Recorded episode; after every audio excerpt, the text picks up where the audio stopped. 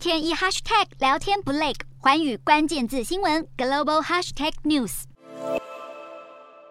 这一节的寰宇大话题要来关注到纯网络银行。随着数位科技时代的变迁，再加上新冠疫情延烧，带动全球纯网银强势的崛起。相较传统银行需要大量的人力物力来经营，纯网银只需要透过网络搭建交易平台，就可以提供民众使用行动装置在线上处理所有传统的金融业务。虽然纯网银经营的成本看似是比较低，但是就国外的经验来看，想要获利其实还是不容易的，省去了专业人力。使得银行与使用者想要达到互信的难度是变得更高。另外，为了要吸引用户来注册，其实纯网银在初期的时候，常常是借由薄利多销的商业模式，或是寄出超高回馈的优惠方案。不过，这样的做法似乎也不是长久之计。我们就来看到国外一些纯网银难经营的案例。全球第一家纯网银是在一九九五年成立，是美国安全第一网络银行，也就是 SFNB。那他们主要是强调了兼顾安全。便利，打破地理与时间限制，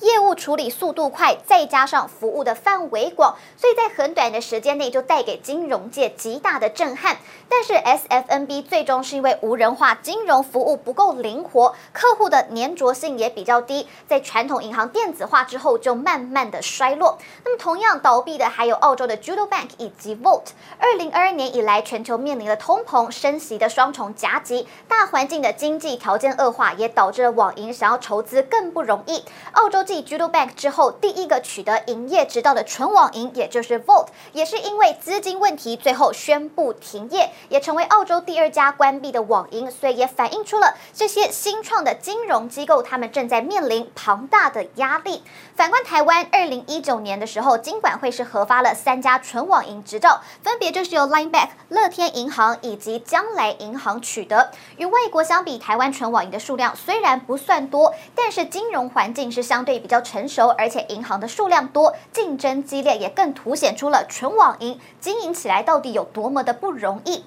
先来看到的就是由日本母公司与多间银行股东他们组成的 Line Bank，就是因为祭出了较多的吸客行销策略，所以获客数是最多的。今年首季开户数就已经突破了一百一十万，但是截至今年一月底，亏损是达到二十二点七四亿元，已经超过了资本额三分之一。预计年底的时候要办理增资。另外来看到三家业者当中，作风是最低调保守的乐天银行，是日本乐天集团旗下的网银。日前公布了开户数超过了十万户，亏损七点零五亿元，是三家网银当中最少的。最后看到的是背后就是由多间电信以及零售支撑的将来银行，今年三月的时候刚开业，用户数就已经冲破了十万，但同时也是因为人事与设备烧掉了十三点八四亿元。如果纯网银想要继续生存下去，最终还是得不断的扩大客户群，才能够走得长远。现在金融电子化早就。就已经普及。